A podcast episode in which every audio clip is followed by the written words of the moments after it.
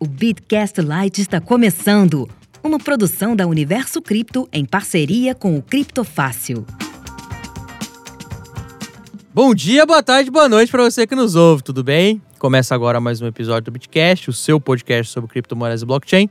Eu sou José Domingues da Fonseca e tenho o prazer de conversar mais uma vez com os meus amigos Paulo Aragão. Tudo bem, Paulo? Fala, meu amigo Zé. Fala, galera que tá escutando a gente. Vulgo Beatcasters. Fala, meu amigo Gwyn. Como todos estão? Hoje estamos gravando o Beatcast aqui no dia 4 de novembro de 2021, às 8 horas da noite. O Bitcoin está valendo aproximadamente 61 mil dólares e o Vasco está jogando. Então, se eu ficar muito calado durante o episódio, que eu estou vendo o jogo. Ou se ele soltar um palavrão no meio, é porque o Vasco tomou um gol. Ou errou um chute. E a gente já sabe que vai ser só eu e você, né? É, não, óbvio. O Paulo hoje é um zero à esquerda. Tudo bem, Gwen? Tudo certinho. Tá bom. Mas antes da gente passar pro intervalo, convém falar por que deste episódio, né? Você já deve ter visto na, na imagem, no, no, no A dica, na, dica, de sempre, que é o nome do sempre, episódio. Que é o título do episódio. É. Mas algumas blockchains focadas em smart contract, inclusive a nossa querida Ethereum, chegaram no seu topo máximo. E a gente vai tentar destrinchar um porquê, tentar dar o nosso pitaco do que, que a gente acha, porque a gente, que a gente acha muito. O porquê disso ter acontecido. Mas é daqui a pouco, depois do intervalo. Procurando rentabilizar suas criptomoedas? Acesse bitverso.com e conheça a plataforma de sinais da Universo Cripto. Com o plano de trade automatizado do Bitverso, a sua conta na Binance opera 24 horas por dia sem qualquer preocupação sua. Quer saber mais? Acesse já www.bitverso.com ou clique no link na descrição deste episódio. Já conhece o Bitcoin Sem Medo? Um curso focado em você que quer aprender mais sobre Bitcoin e criptomoedas de uma forma segura. Bitcoin Sem Medo é o curso oficial do Criptofácil. Veja mais detalhes em bitcoinsemmedo.com.br ou clique no link na descrição deste episódio. Paulo, essa semana, como bem você pontuou no seu Twitter, Paulo é, o Paulo é um. é Arroba um, Paulo Underline Aragão. É um hein? influencer. É um influencerzinho. Ele, ele é influencer. Ele fica todo aqui felizinho. É, nós tivemos a Ethereum, a Polkadot e a Solana Perfeito. atingindo as suas altas históricas, all time high. E depois que eu postei aquilo, quebrou a TH de novo, renovou, atingiu outras ATHs, todas as três. Quer dizer que você tá com a mão de ouro?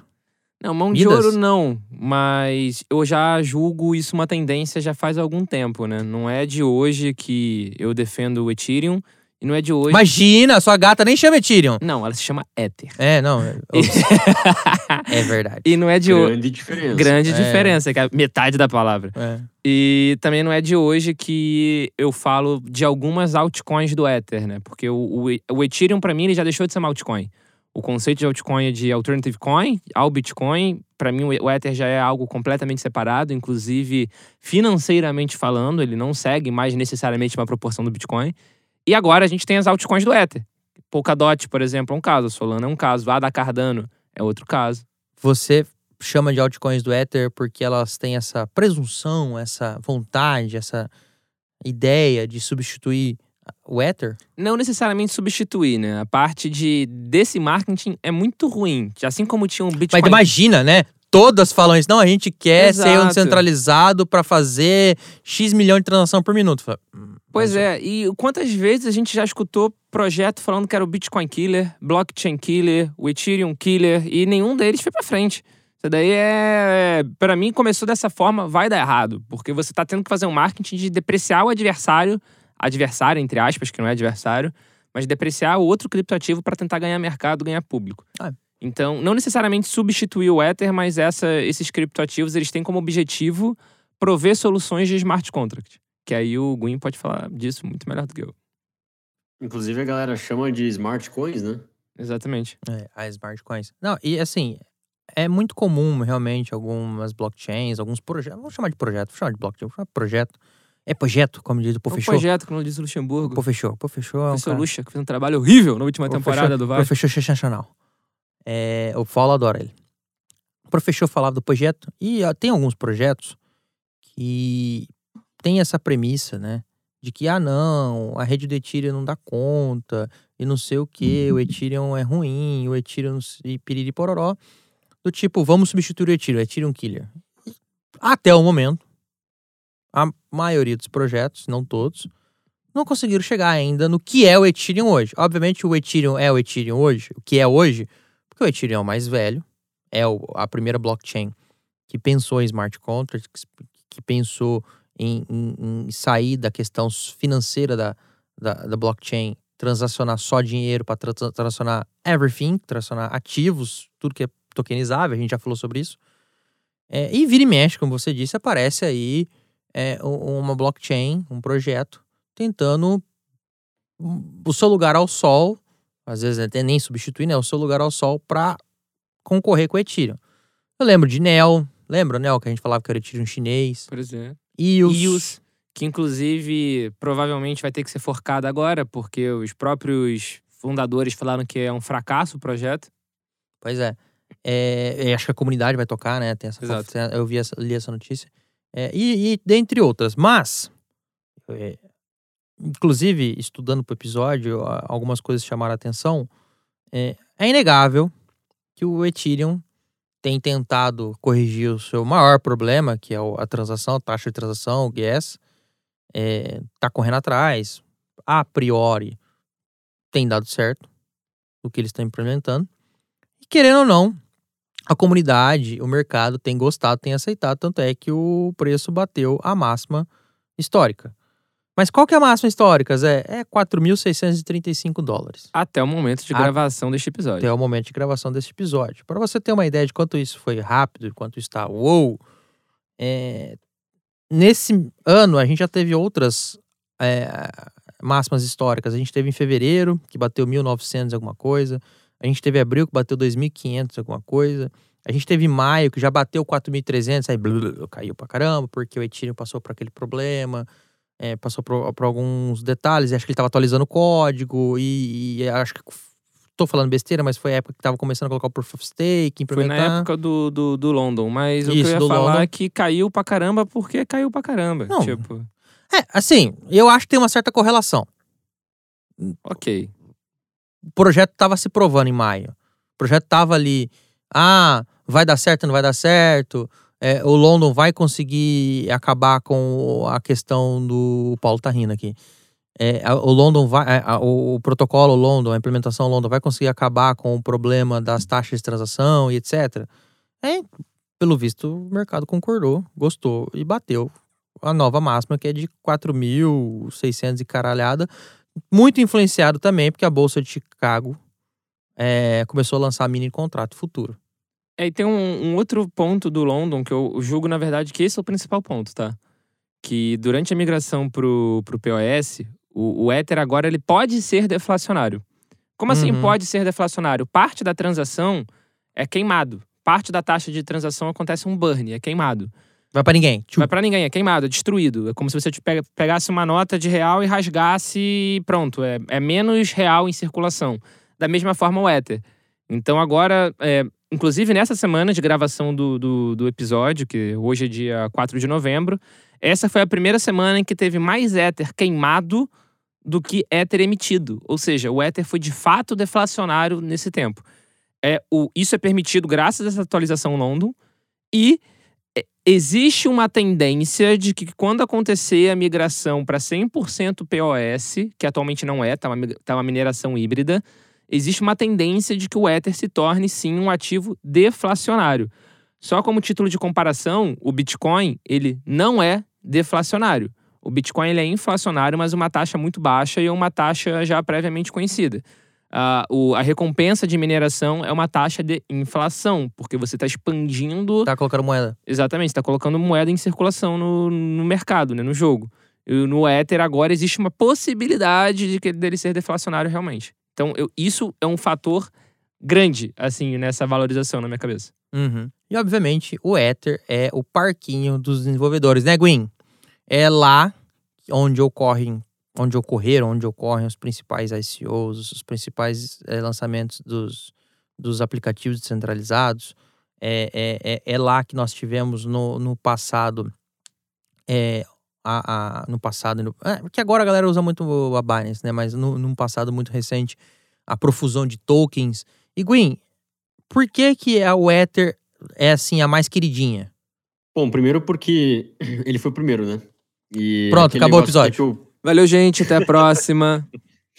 É, é aquele negócio que o Paulo fala até no último episódio, ou no penúltimo episódio, que ele fala quem chega cedo bebe água limpa, né? Então, o Ether, ele ganhou muito em relação a isso. Quer dizer, ele chega cedo, e aí os desenvolvedores que querem mexer com blockchain, que querem mexer com os smart contracts, eles acabam fazendo os projetos, primeiro, naquela linguagem, segundo, entendendo daquele ambiente, e terceiro, é, tentando entender como é que é o comportamento da moeda. Então, uma vez que eles entendem o comportamento, esses três fatores, na verdade, é, o desenvolvedor ele se centraliza para aquilo ali. Ele se especializa para fazer smart contracts naquele modelo. E aí ele começa a fazer tudo naquele modelo. Então, os, smart contracts que são mais, que são os maiores, que são os mais é, interessantes, assim, a nível de estudo de é, engenharia de blockchain, eles são feitos em Solidity, que foi justamente a linguagem escolhida para fazer os smart contracts na rede do Ether. Então, você tem uma geração de programadores, de desenvolvedores que gostam muito daquela linguagem e até então tinha taxas baixas, o que possibilitava um desenvolvimento muito melhor do que, por exemplo, se alguém começar hoje, né? O, o desenvolvedor novato no Ethereum hoje, ele não gosta mais tanto de desenvolver no Ethereum. Por quê? Porque ele consegue, nas re... consegue desenvolver e testar as aplicações nas redes de teste só porque é barato, porque você tem Ether basicamente infinito, né? Porém, quando você vai testar e desenvolver alguma solução na rede principal, você tem uma grande dificuldade de fazer as transações passarem, a não ser que você pague muito dinheiro. Então, a, a taxa, ela prejudica também o desenvolvedor, ela prejudica o cara que está querendo lançar um aplicativo, uma aplicação descentralizada, ou qualquer, é, qualquer coisa que utilize o ambiente, né, a Ethereum Virtual Machine, é, para fazer alguma coisa. E, e mais, é, aí tem uma semelhança em relação à famosa Dogecoin, né? Ih, você gosta. Vai lá, vai lá. Come- começou o corporativismo. Começou a puxação. É. É. comprando Dogecoin. Não. É, e é, é muito parecido, porque no tempo, antigamente, né, bem antigamente, no tempo da Doge, Antigamente, vai, ô, dois anos atrás. dois anos atrás. Não, mas é quando a, a Doge foi criada, né? Há muito Ah, tempo então atrás. foi a 4. É, e, e- isso é engraçado. Não, mas isso é engraçado no mercado cripto, né? A gente fala de dois anos, cara. Dois anos é muito chão. Cinco anos é uma eternidade. É Seis eternidade. anos é Jurássico. É verdade, se você tivesse comprado Bitcoin seis anos atrás, imagina. Pois é, exatamente. E Eu- o duro, talvez tenha gente que tenha comprado, mas não a modo suficiente de não precisar estar gravando às 8 horas da noite. Vendo o jogo do Vasco. Indiretas. Diretas a todos. pois é. Mas, por favor. Mas uma, uma, uma, uma situação que eu acho interessante é que no tempo de desenvolvimento da Dogecoin, é, a galera gostava muito de desenvolver na Doge, então usar o código da Doge, usar as programações na Doge, para aprender a mexer com criptomoeda. E aí ela, as pessoas simplesmente aprendiam como é que fazia as coisas na Doge, na rede da Dogecoin, a famosa Doge Chain, para conseguir exportar isso depois e fazer pequenas modificações e aí é, fazer a- aquela coisa que eles, que eles montaram funcionar no Bitcoin, que é o principal. Então a Dogecoin ela funcionou durante muito tempo como uma espécie de rede de teste muito parecida com a, a, a rede do Bitcoin, para a rede do Bitcoin. É, algumas pessoas, inclusive, aliás, muitas pessoas, preferiam usar a Dogecoin para testar as aplicações e depois colocar no Bitcoin, na rede do Bitcoin, ao invés de testar numa testnet do Bitcoin. Então, hoje, muita gente está fazendo o quê?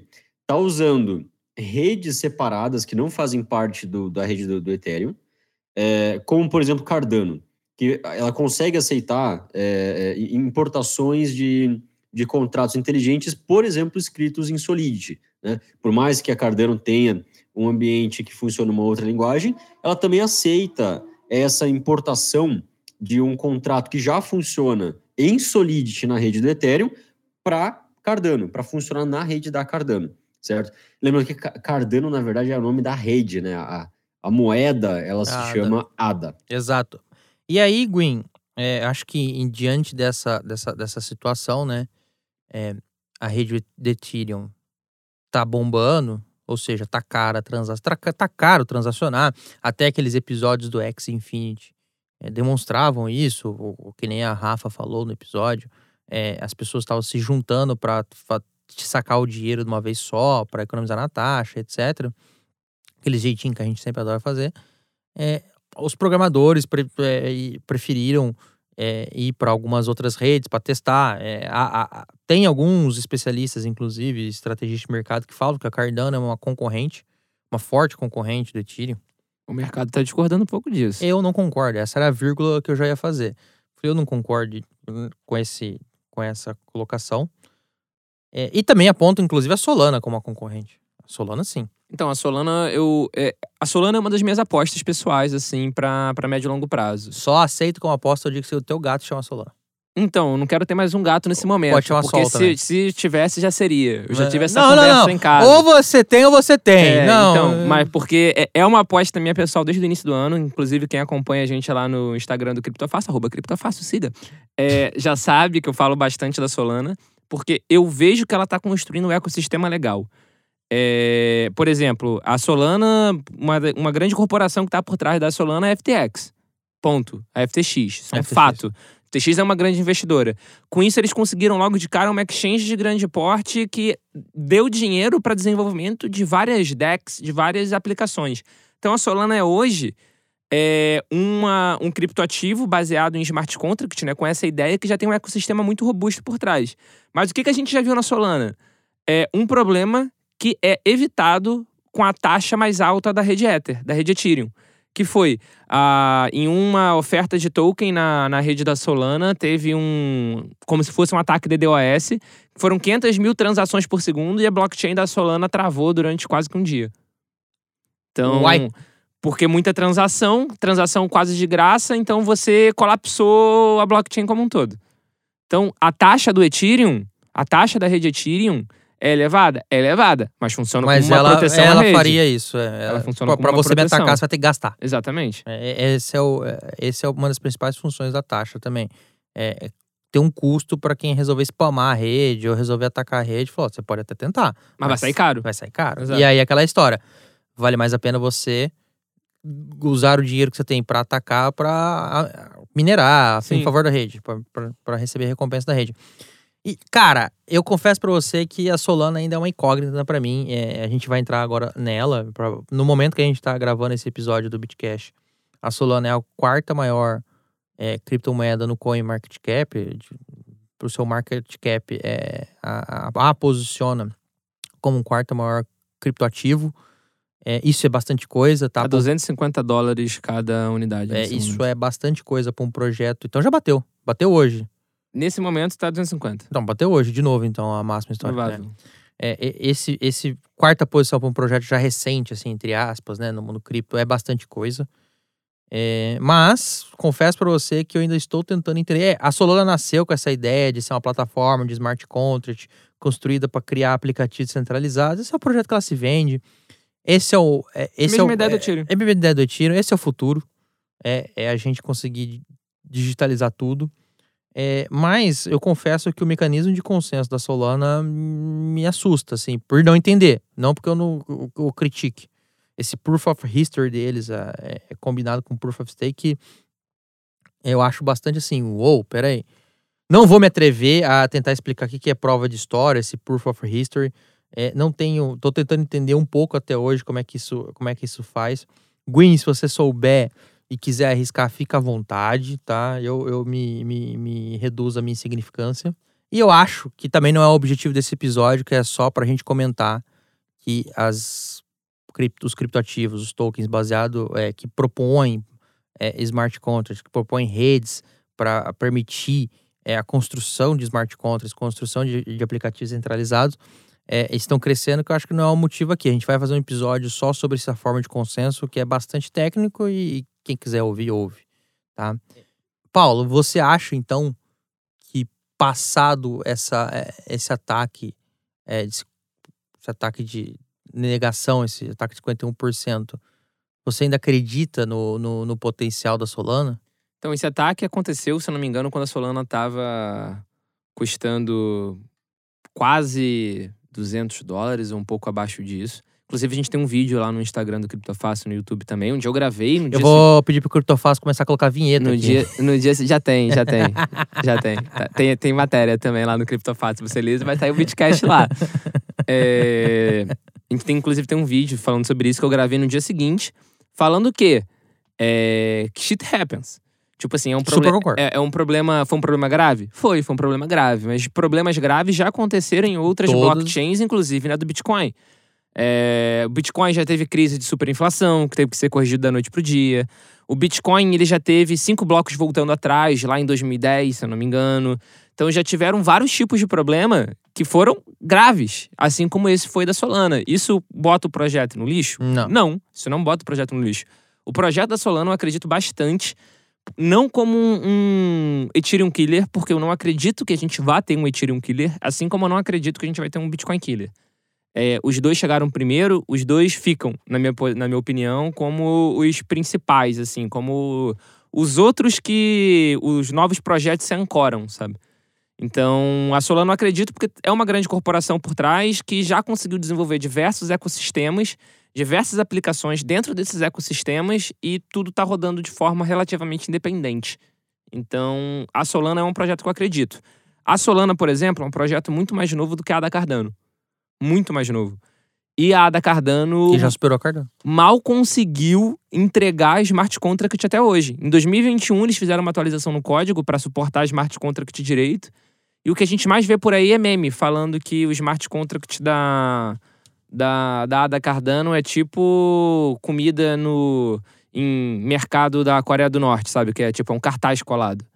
Que não tem nada, é só pra gravação, é só para as pessoas verem ali que fingirem que tem alguma coisa, mas na verdade não tem nada. Então tem muita gente falando que esses são os smart contracts da Cardano. Claro que o Guinho vai poder falar muito melhor do que eu, mas a Solana já engoliu a Ada Cardano. Polkadot, por exemplo, tá para engolir a Ada Cardano. Tem um Avalanche também que tá crescendo bastante, que tá entregando bastante é, solução dentro do ecossistema dela de smart contract. Enfim, smart contract para mim é, é é o próximo passo. Quando eu comecei no mercado cripto, lá em 2016, é claro que o Bitcoin canta. O Bitcoin canta demais, o Bitcoin é revolucionário. Não só pelo Bitcoin, mas por toda a filosofia, filosofia. por trás do Bitcoin. Toda a ideia. Por toda a ideia, o que é algo completamente disruptivo. Mas o Ethereum foi o primeiro criptoativo que falou: cara, eu não quero ser um novo Bitcoin. Todas as outras altcoins naquele momento eram ou um fork do Bitcoin ou um código, por mais que fosse um código novo. Não, toda central resolveu um negócio. Ah, eu vou transacionar mais com o Bitcoin. Pô. É, ou vou ter mais, ter mais rápido. É, mais rápido. É, maior escalabilidade. Todas queriam ser um meio de pagamento. Exato. O, o a rede Ethereum não. O rede Ethereum era realmente para ser uma plataforma de computação descentralizada que facilitasse a vida dos desenvolvedores para rodar uma aplicação em blockchain. Tanto é que por que, que a, trans- a taxa ficou cara? A taxa de transação ficou cara? Porque não era o objetivo que o Ether, que é o token nativo da rede Ethereum, valorizasse tanto. Uhum. Não era o plano. Ou, não, era o plano assim, tão rápido. né? Não, É. n- é- é- não era o plano. Ah, não, é. Tem aquela ideia que o gás era sempre pra ficar baratinho. Exatamente. Verdade, verdade. O objetivo era que fosse o, o gas, que é a taxa de transação da rede. Não era o plano que isso valorizasse. Só que foi enxergado tanto valor na rede, tanto É, foi valor tão na disruptivo que falou, cara. Exatamente. E assim, é, mais uma aposta para Solana também, que, que pode é, mostrar o potencial da, da rede é, agora, no- nas primeiras semanas de novembro, acho que dia 9, dia 10, sei lá, é, eles vão lançar um, um- novo serviço, que acho que chama Squads, né, Paulo? Que é- o Paulo já fez uma cara assim, não sei o que você tá falando. É, é, o Paulo só sabe de orelhada as coisas. Mas o que eu vi é que vai ser um, um cliente para governança dentro. É, cliente para governança de redes centralizadas, que eu acho que eles vão permitir a criação de rede centralizada de DAOs é, dentro da, da Solana. Parece-me interessante. Se bem que na última vez que eu vi DAO na minha vida, teve um, um hack dentro Ether. Exato, por exemplo. E a- a- foda-se, a gente deixa tava ter. A gente tava falando de shit happens. o- A The DAO que The aconteceu DAO do Ether, que era no, no 2016, é. Ether. Ah, pois é. Foi inclusive o que originou o Ethereum e o Ethereum Classic, Classic. né? Que foi quando teve o fork. O porque fork. parte da comunidade não concordou com a decisão da maioria de. Leia-se Vitalik. que era a maioria, de fazer o rollback na, É, na, na voltar blockchain. ao, pro Exato. bloco XPTO antes do ataque. Um dia a gente vai contar essa história aqui. É uma história muito, muito boa, muito boa. Mas tem que chamar o Edilson pra. Porque ele foi uma um personagem que tava lá, olhando. E não só isso, como o Paulo falou, existe uma outra rede, uma outra blockchain, um outro projeto, como diz o Fechou. Projeto bastante interessante. Projeto que tem ganhado cada vez mais a atenção da comunidade. Vira e mexe, eu ouço os nossos colegas comentaristas, é, Escudeiro, Paulo, nosso influencer queridinho, Olá. é, comentarem que a Polkadot, vulgo DOT, o token DOT, foi lançada é, e desenvolvida com o objetivo de permitir é, a existência de múltiplas blockchains, uma para cada tipo de aplicação e se comunicando entre si. Eu adoro se comunicando entre si. é, de maneira a também proteger essas várias blockchains. Eles querem lançar, o objetivo deles é lançar um ecossistema onde você pode lançar a sua blockchain do seu projeto, e aí ao lançar a blockchain do seu projeto, você customiza ela, você faz as programações, as adaptações, faz o que o GUI tem que fazer de maneira a atender a sua necessidade específica, mas por atender a sua necessidade específica, essa blockchain ela não vai ser tão ruim ou insegura, porque ela vai estar rodando em poucos nodes, etc. Na verdade, ela vai ter um outro, uma outra rede de blockchains meio que protegendo ela e dando a segurança necessária. Isso é o que o advogado entendeu, tá? Se tiver alguém que manja de Polkadot aí e eu te falei besteira, manda um e-mail para nós que a gente corrige. Foi o Zé que falou. É, ninguém me contestou, então. desculpa. E aí, a Polkadot, é, para vocês terem uma ideia, no último ano a Polkadot saiu de 2 dólares, 4 dólares para agora seus 50 e poucos dólares. Aliás, isso não é recomendação de compra, tá? Antes que alguém. Nada disso do que a gente tá falando, de é. recomendação de compra, conselho financeiro, nem nada do gênero. Absolutamente Faça a sua nada. própria pesquisa. Mas, e aí, nessa semana, agora, a partir dessa, de- de- desse mês, é, a, a Polkadot anunciou um, essa nova funcionalidade, que é a principal, uma das principais funcionalidades do, do projeto dela, que é ser o, a blockchain para blockchains, que eles lançaram as parachains. Eu adorei esse nome, parachain. Achei bem legal. É, e eles criaram, inclusive, uma, um- um, sistema para permitir que eh, eh, essas parachains possam eh, ser implementadas de maneira a evitar, por exemplo, o que a gente teve com a febre dos ICOs no Ethereum. Vamos rememorar. Quando a gente, lá em nos idos de 2017, 2018, quando, quando o ICO entrou no hype, todo mundo fazia um ICO.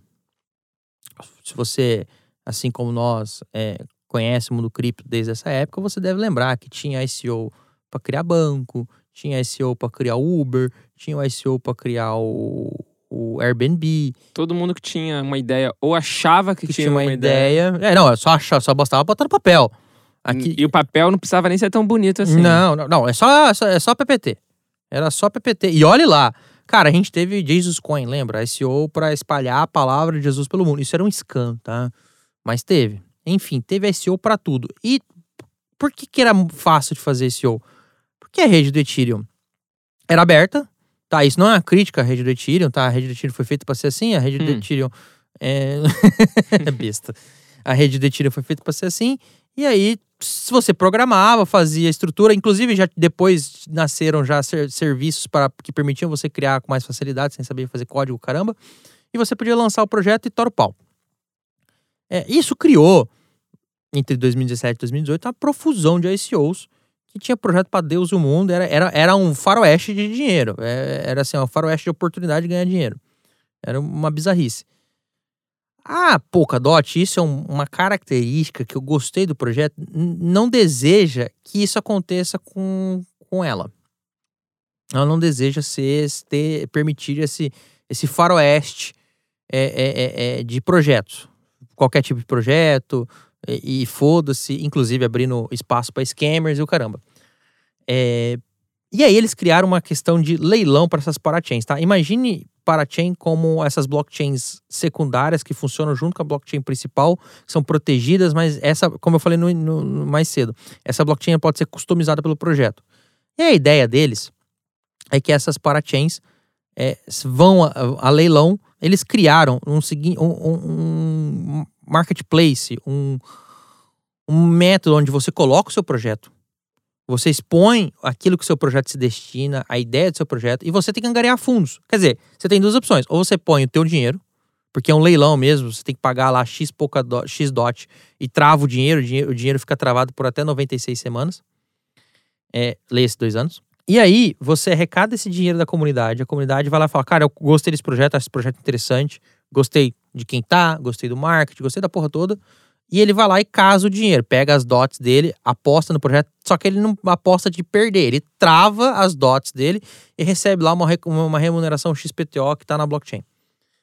A ideia dessa, da, da, dos desenvolvedores ao, ao, fazer isso era evitar essa profusão, esse faroeste que a gente viveu nos idos de 2017 e 2018 com a profusão de ICOs é, é, na rede Ethereum. Inclusive travou a rede Ethereum, normal, acontece umas três vezes por ano.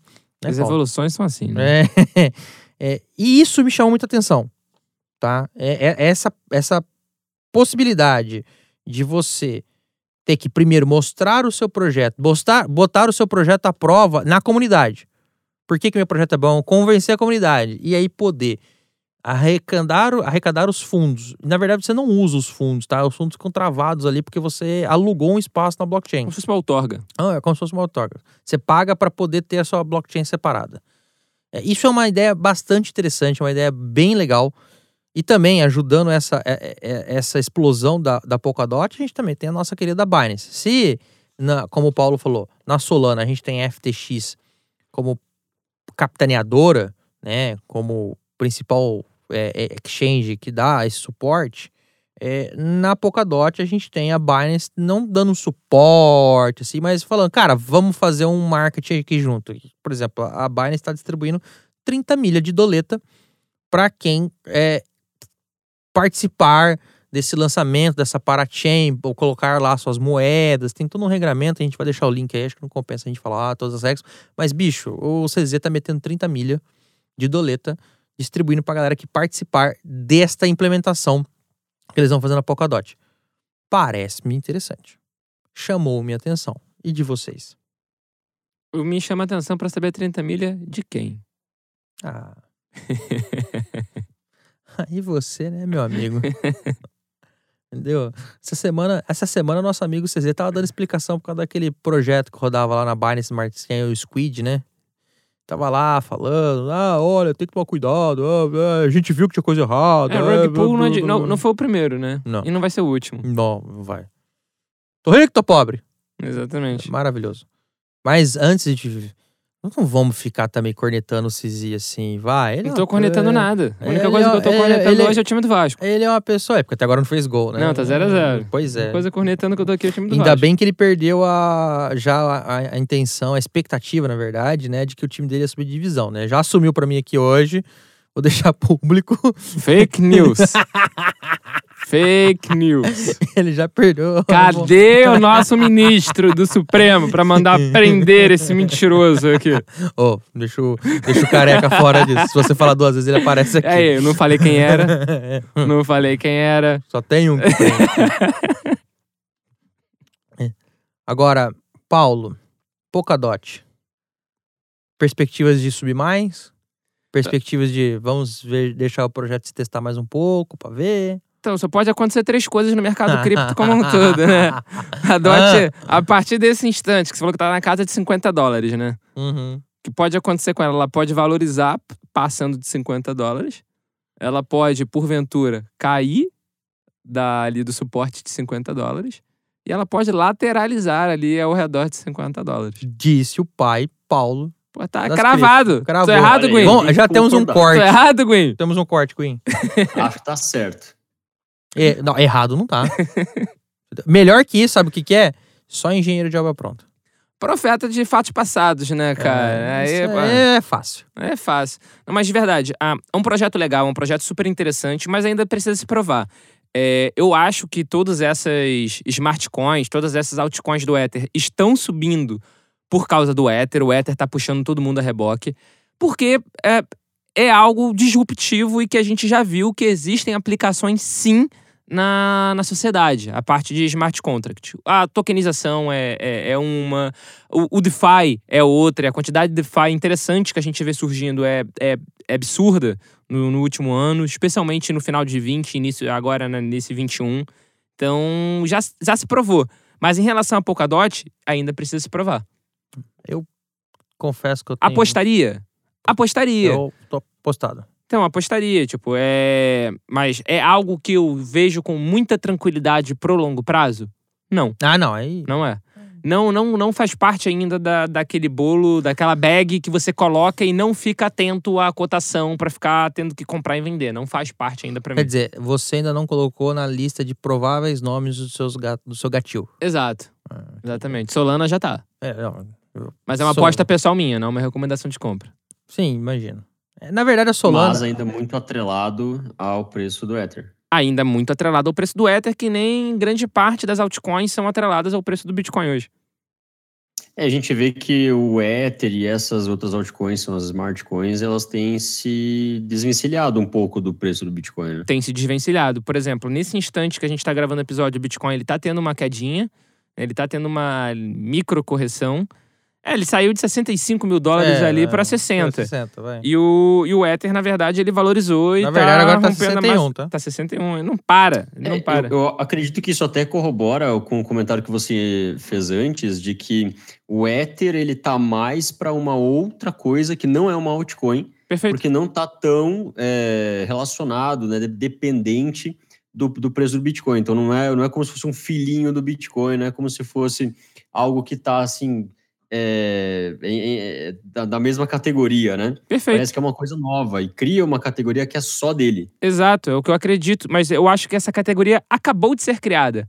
É, se a gente olhar o retrospecto, o preço era muito atrelado, sim, ao preço do Bitcoin. E a gente vê que cada vez mais ele está independente. E isso a gente consegue ver, por exemplo, por a Chain Analysis. A Chain Analysis, eles oferecem reporte sobre análise on-chain de Bitcoin. Por quê? Porque você consegue, a partir dali, ter algumas ideias, algumas, talvez, previsões do que vai acontecer com o preço, alguma tendência.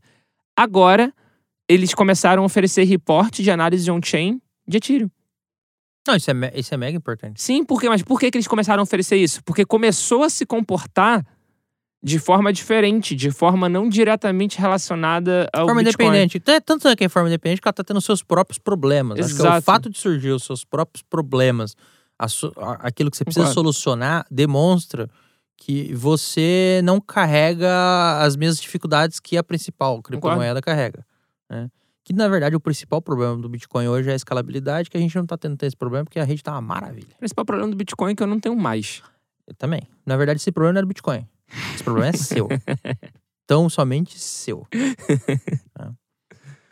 A taxa do Bitcoin ela não tá tão alta, né? Não, do tá ridículo. Tá altíssima. Não, a taxa do Bitcoin tá ridícula.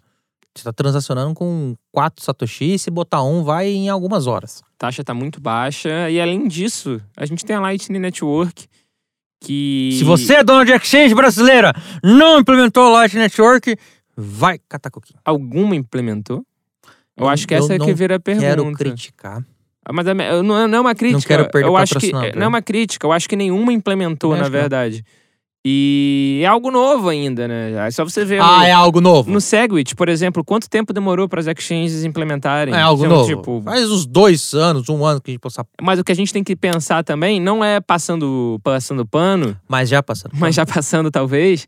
O que a gente tem que pensar é que a Lightning, por exemplo, é uma empresa privada, né? Não é o do Bitcoin. Assim como existe a Lightning, existe uma outra concorrente da Lightning.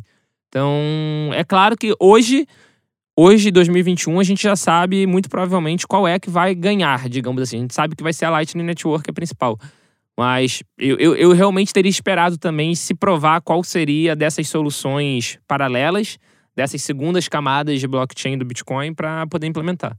É, são redes paralelas, né? A gente Exato. tem várias, a gente tem uma multiplicidade de, de redes paralelas que podem ser usadas e depois você é, usa a segurança, a confiabilidade da rede principal, né? Então você Perfeito. fecha um canal, por exemplo, e usa a rede principal. Aliás, isso é uma coisa muito interessante que eu, eu, eu particularmente acredito numa solução de escalabilidade que, se, que envolva redes secundárias, redes paralelas, e não tentar fazer tudo na mesma rede. Perfeito. É, tanto é que o Ethereum 2.0, não, não sei se vocês viram, mas vai funcionar com uma coisa chamada sharding, Sim, que é basicamente a criação efêmera de redes paralelas. perfeito. Acabou o problema. Acabou o problema. Acabou o episódio. E é Acabou por isso, é por isso que eu, Inclusive, é por isso que eu eu que- falo que. Decide, vai, para ou Tá, ímpar? vai lá, Gwen.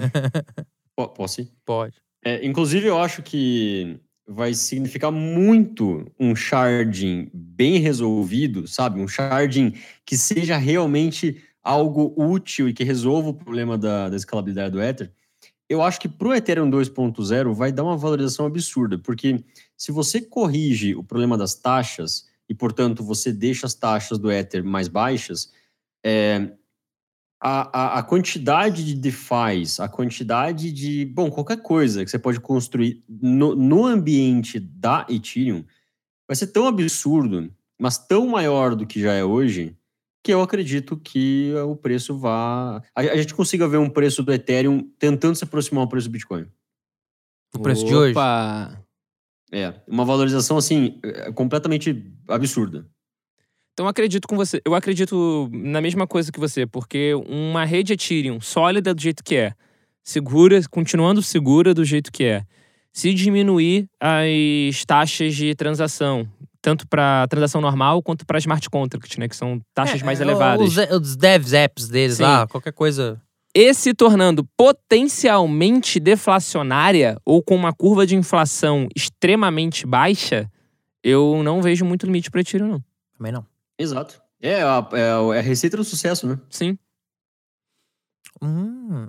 Tempo. Inclusive, é, é algo que a gente sempre fala que é- não existe um dilema na, no- em blockchains, né? Existe um trilema, que é segurança, descentralização e velocidade. Perfeito. Quando você quer mais velocidade, você perde na descentralização ou na segurança, e você, enfim, você consegue só, é, só dois.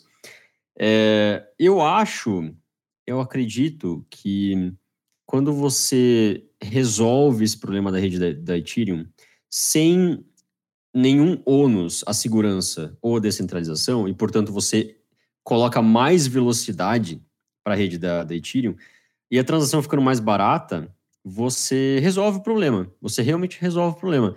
E nesse sentido, você libera um potencial de desenvolvimento, de criação, de inovação numa rede descentralizada que funciona com computadores é, ao redor do mundo de forma absolutamente segura. É, você você consegue liberar um espaço para um desenvolvimento que a gente nem sabe o que pode vir. Então, o que virá por aí é assim inovação a um nível mais rápido do que estava tendo até agora, né? E olha que a rede do Ethereum e a rede das, de todas as smart coins elas são muito dis- disruptivas. É, a gente vê inovação pra caramba, né? DeFi tá aí, tokenização tá aí, a gente tá vendo isso no dia a dia. É, mas eu acredito que com essa vantagem de rede mais barata, com a mesma segurança, com a mesma descentralização, só que mais rápida, a gente vai conseguir descobrir que tem muita coisa que não foi descoberta ainda e a galera vai começar a criar a rodo. Concordo. Gwen, pra mim, você sabe que o que você fala é, tá, tá, tá escrito, tá feito. Vou comprar muito mais Ethereum agora. É, foda-se. Eu ia, botar, eu ia botar um pouquinho em Polkadot, que foda-se. Eu vou comprar só Ethereum. Mas eu espero que o Sharding resolva o problema, eu espero que a Ethereum 2.0 consiga resolver os problemas, porque o problema é, se não resolver, Vai causar né, a muito problema. mesma. ter os mesmos Não, problemas. ou vai causar mais. mais é, potencializados. Verdade. Bem, galera, é, só reforçando que não é nada que a gente falou aqui, é recomendação de investimento ou de compra. Se você for comprar qualquer uma dessas criptomoedas, faça suas próprias análises, né, por favor. É, e lembre-se sempre que comprar criptoativos é skin the game, então você tem que tomar, se cercar de todos os cuidados necessários. Mas é, esperamos que esse episódio tenha sido bastante interessante para demonstrar que as blockchains é, que desejam ser plataformas de smart contracts, plataformas de aplicações centralizadas, elas estão ganhando tração no mercado. Ethereum, não vou nem falar ganhar tração, porque o Ethereum tem, tem a tração dele, tem, como a gente comentou aqui agora, tem, tem o ecossistema dele, tem toda a, a, os seus problemas, os seus méritos próprios, mas outros, outros projetos, projetos inclusive recentes, como a, a, Solana, que a gente comentou, estão ganhando bastante tração, estão ganhando bastante atenção e que merecem atenção devida porque têm ideias bastante interessantes. E eu também não posso deixar de terminar esse episódio sem rezar o nosso mantra. Se você gostou do episódio, compartilhe no grupo da família, compartilhe no grupo dos seus amigos, compartilhe no, no grupo da sua criptomoeda favorita, curta se você está vendo no YouTube, é, aperta o coração se você está vendo no Spotify, favorita a gente aí, inscreva-se na plataforma que você ouve, é, isso é importante para nós, tá? E não esqueça de sempre divulgar a palavra do Bitcast quando você estiver conversando com seus amigos sobre cripto. E compartilhe o Bitcast, senão eu vou hackear e deletar a sua conta do X Infinity. E ele está falando sério. E ele pode fazer isso. é uma ameaça real. Eu já vi. Mentira. o Bitcast é uma produção da Universo Cripto em parceria com o CryptoFast.com. Este episódio foi gravado e editado pelo estúdio Playground no Rio de Janeiro. Valeu, galera. Valeu. Valeu, abraço. Este episódio foi uma produção da UniversoCripto.net em parceria com CryptoFácil.com.